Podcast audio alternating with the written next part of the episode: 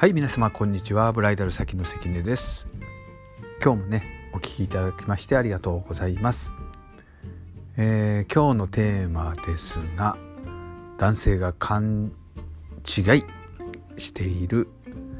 女性へのモテ方です。うん。はいえー、男性がね女性によく見せるために、うん、自分をねかっこよく強く見せるためによくやりがちなのが学生時代のねえー、なんつうんですかねやんちゃっぷり、うん、ああいうことをしたこういうことをしたというね、えー、例えば不良っぷりやね、えー、なんていうんですかね本当にやんちゃな時代のことをね大きくね誇示してアピールする。ところがですねうん、女性にとってみたらそういう何て言うんですかやんちゃっぷり例えばね学生時代ちょっと悪かったとかねそういうエピソードっていうのはなんか心に響かないんですよ。反対にですね、えー、女性の方では「この人頭悪いんじゃない?」とかね、えー、言われるのがまあまあオチであんまりね野蛮なところとかねワイルドさっていうのはね男性には受けます。男性に話する分には受けますが女性女性に話す分にはねそんなに届かない、うん、どちらかというとね、えー、女性の方ではね爽やかなね、うん、本当に白馬の騎士のようなね男性をイメージしてますから、うん、ちょっとねそこのギャップは大きいと思います。女性にねモテたいと思うならね、えー、そこを誇示するんではなくワイルドさを誇示するではなくね例えば精神的なタフさ、うん、精神的なねタフさ、えー、まあ知ってる知性、うん、